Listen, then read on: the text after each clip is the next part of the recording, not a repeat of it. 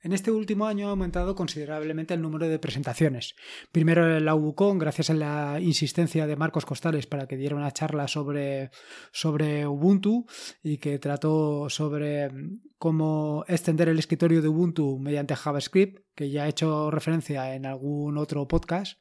Luego también ha sido el Linux Center, donde tuve la suerte de poder dar una charla sobre cómo aprender Ubuntu de 0 a 100 en una hora y luego diferentes charlas que he dado en las reuniones mensuales de GNU Linux Valencia a las que te animo a que a que te unas y te apuntes porque la verdad es que son muy interesantes tanto las charlas como el tema de la desvirtualización y conocer a otra gente que también está muy interesada con el mundo de GNU Linux.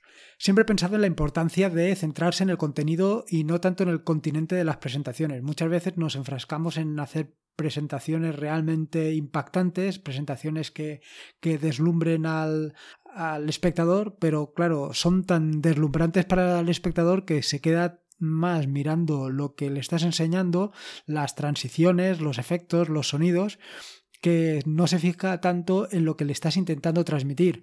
Y yo creo que al final, y bueno, creo no, es así, al final lo importante es que eh, se quede con el mensaje, se quede con lo que le estás intentando eh, transmitir. Así, en los últimos 10 años yo he estado utilizando tanto LibreOffice, bueno, primero OpenOffice y posteriormente LibreOffice como herramienta para preparar mis presentaciones. Sin embargo, en la última charla que di en GNU Linux Valencia, que trataba sobre el tema de sobre, sobre el tema de Markdown y que ya escribí un artículo también referencia a esto, preparé la presentación eh, también en Markdown y lo hice de esta manera para demostrar la potencia y las posibilidades que ofrece Markdown, no solo para tomar tus propias notas en Markdown y así eh, aumentar tu productividad, permitiéndote posteriormente convertirlo a, a casi cualquier formato que te puedas imaginar, sino también demostrándote que eh, tiene otras posibilidades muy interesantes. Claro, si ya te imaginas las posibilidades que tiene a la hora de crear un, documento de texto eh, escribiéndolo en Markdown y luego con dos o tres plantillas de látex poder convertirlo a un documento, vamos, un documento espectacular, pues imagínate lo mismo, pero con presentaciones. Eh, te dejas de lado un poco qué es lo que quieres, o sea, las transiciones y todos los efectos estos, y solamente te dedicas a preparar una presentación que realmente dé contenido al, eh, al, espectador. Evidentemente, eh, lo importante, como, como, he dicho, es el contenido, con lo cual, eh, al final, todo lo que es las transiciones, todo lo que son los fondos y todo esto queda en un segundo plano, con lo tendrás que dotar a la presentación pues de un contenido realmente importante.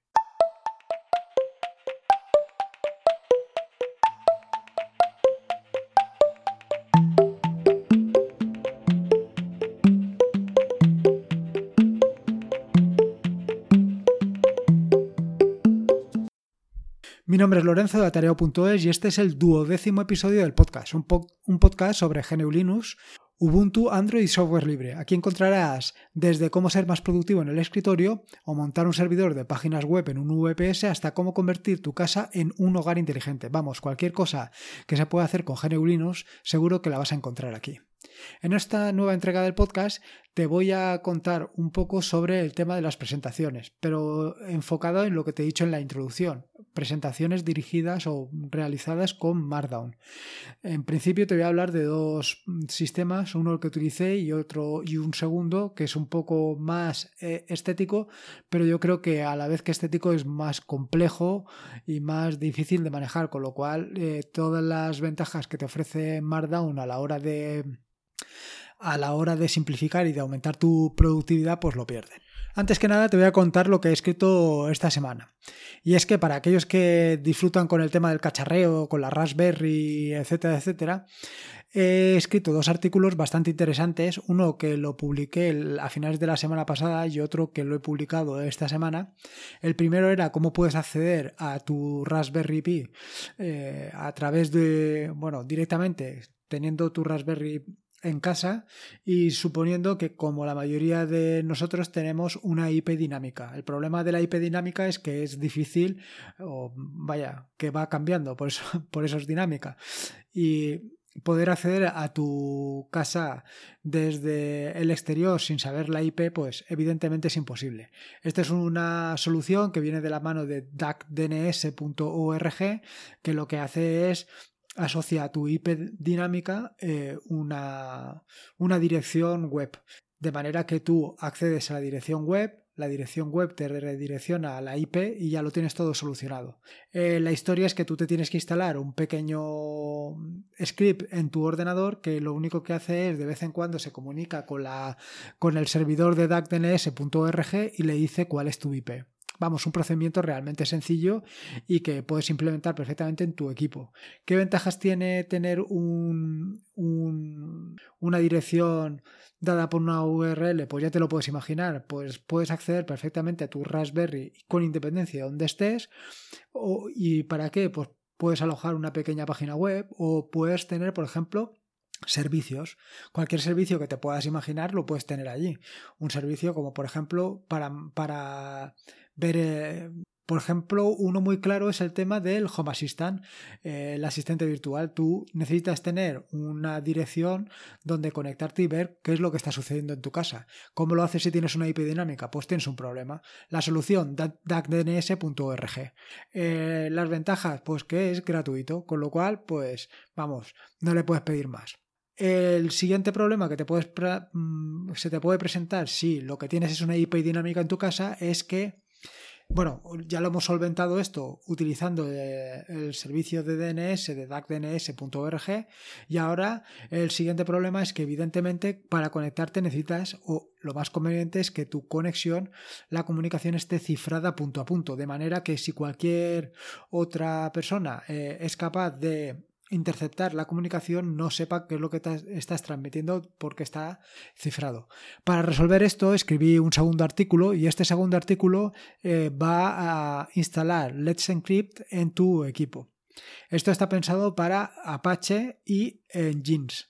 Pero bueno, lo podrías hacer de manera equivalente para Home Assistant, por ejemplo. Yo lo tengo hecho ahora mismo en la Raspberry para Home Assistant, pero vaya, perfectamente lo puedes hacer para cualquier otro servicio por ejemplo, para tener Tiny Tiny RSS y poder conectarte a él mediante protocolo eh, eh, cifrado, con lo cual, pues en fin, lo tienes todo de la mano. Realmente es muy sencillo eh, instalar instalarte los certificados Let's Encrypt es realmente sencillo, vaya, que no, no vas a tener ningún problema y en tres líneas de terminal lo tienes resuelto, vaya. Muy sencillo. Yo de verdad que te lo recomiendo más que nada por la seguridad que te ofrece.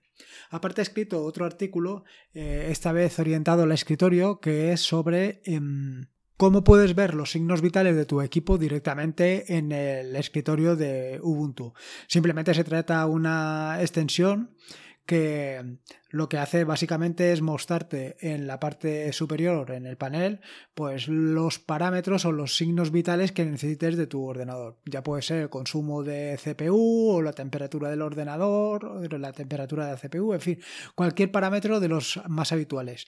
Este es uno, un indicador de los ya conocidos, lo que pasa es que simplemente lo que han hecho ha sido migrarlo a una extensión de NoMesel y sacarle todo el partido, bueno, no todo el partido, pero sacarle un gran partido de lo que son las extensiones. Y digo que no le han sacado todo el partido porque una de las grandes ventajas que ofrece Nomesel es que puedes personalizar perfectamente los indicadores y adaptarlos totalmente a las necesidades. Por último, y antes de adentrarme en el tema de hoy, eh, te quería comentar el tema de las actualizaciones. Te lo digo por si utilizas alguna de las, de las aplicaciones que voy a comentar que sepas que eh, las he actualizado recientemente. La primera es National Geographic Wallpaper, que es una aplicación que sirve para cambiar el fondo de pantalla de tu escritorio utilizando eh, la foto del día de National Geographic.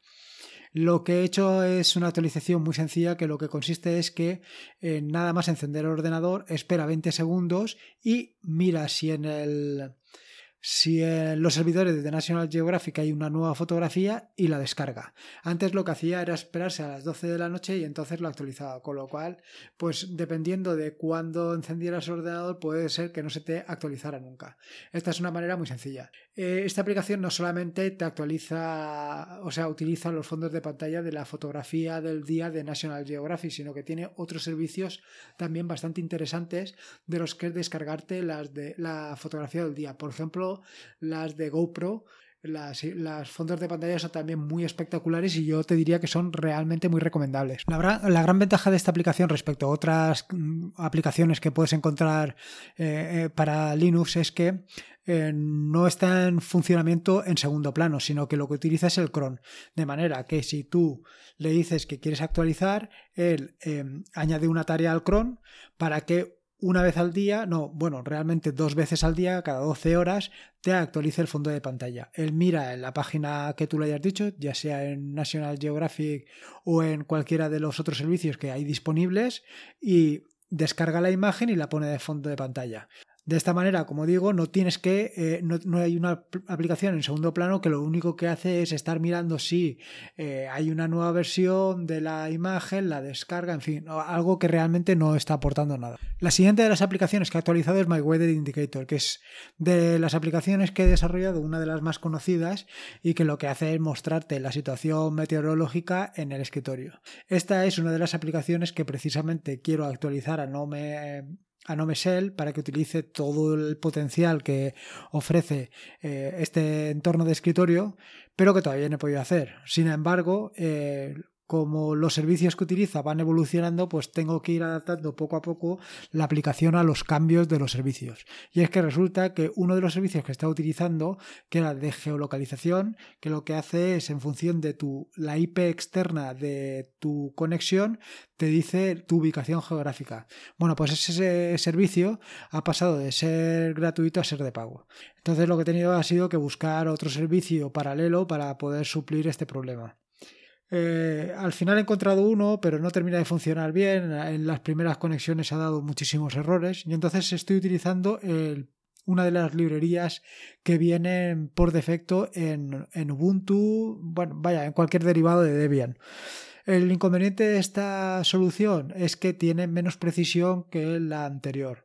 Pero bueno, al final yo creo que da lo mismo, eh, por lo menos en mi caso, que te diga que estás en Valencia que estás en Silla. Eh, tampoco la precisión es gran o sea, tiene mucha importancia. Pero bueno, yo que sé, cualquier, cualquier solución pues es mejor que tener que pagar.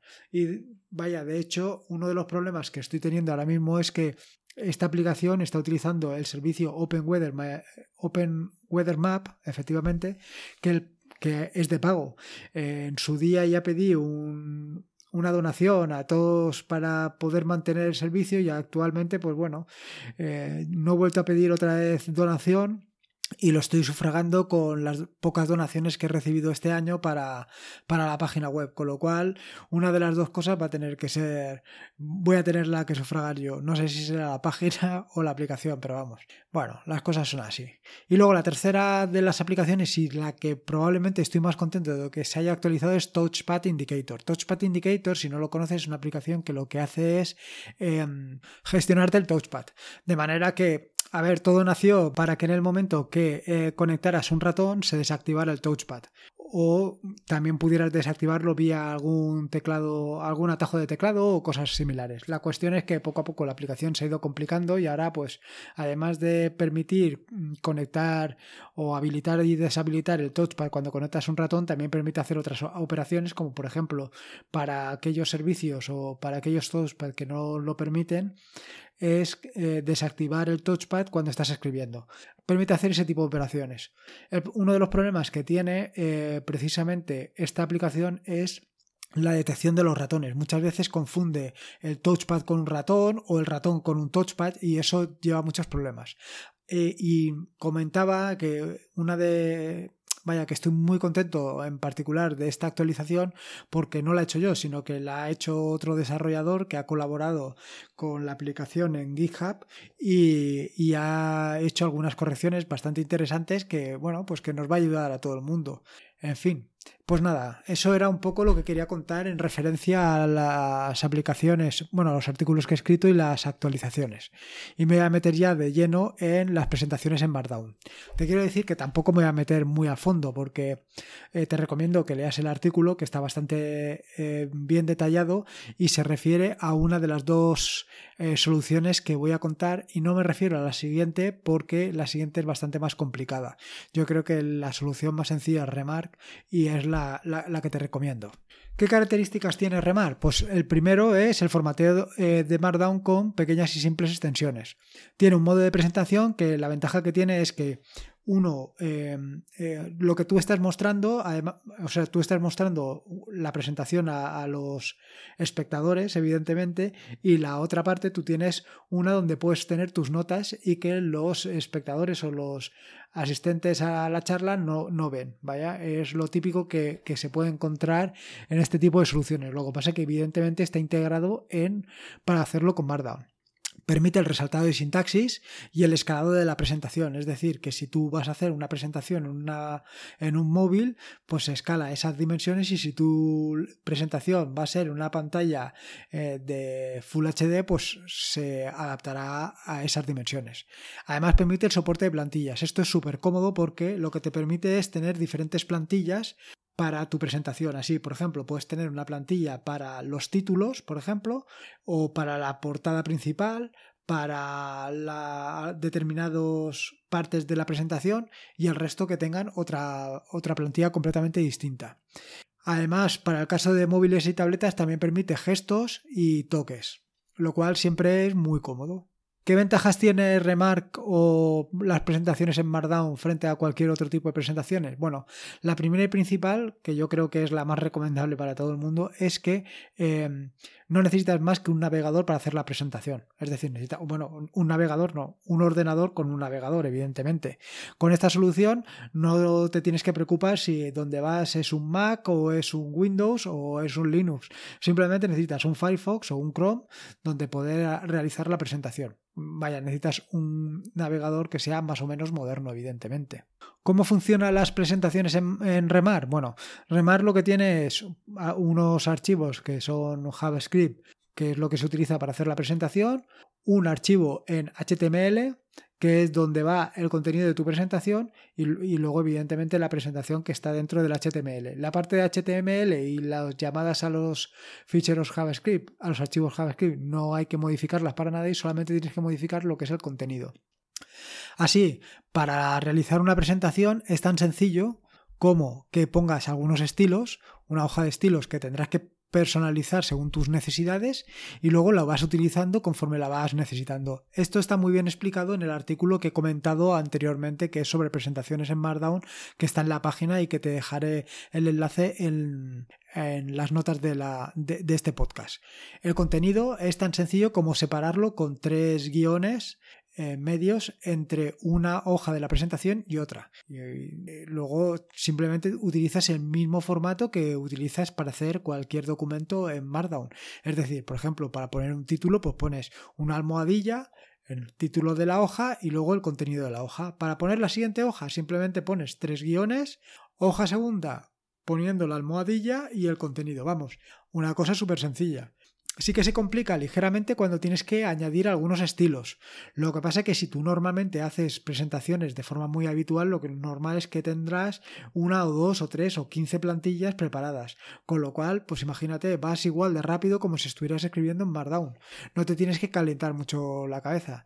Por último, también puedes añadir notas en la presentación poniendo tres interrogantes y debajo la nota de la presentación. Por supuesto, y como no puede ser de otra manera, también permite el resaltado de sintaxis. Con esto ya te puedes hacer una idea de las posibilidades que te ofrece Remark a la hora de hacer tu propia presentación. Eh, yo te recomiendo que lo pruebes, por lo menos que le, deje, le pegues una ojeada para ver cómo funciona y qué posibilidades tiene. Y si vas a hacer muchas presentaciones, es una solución muy potente para ahorrar y para ahorrar tiempo y ser mucho más productivo. La siguiente de las soluciones para realizar presentaciones con Markdown es una combinación entre ImpressJS, que es un framework basado en CSS3, eh, y utilizar también Markdown. El ImpressJS eh, es una, como digo, es un framework de JavaScript que utiliza toda la potencia de CSS 3 para hacer transiciones y transformaciones. El inconveniente, pues eh, básicamente lo que he comentado anteriormente, y es que vas a conseguir distraer perfectamente al espectador que tienes delante y probablemente no se entere de, de lo que le estás contando, más que nada porque se pueden conseguir resultados verdaderamente impresionantes, como su propio nombre indica, ImpressJS. Yo aparte de esto, luego para hacer la presentación se hace bastante más complicado que lo que resulta con Remark. Yo sinceramente te recomiendo que pruebes Remark.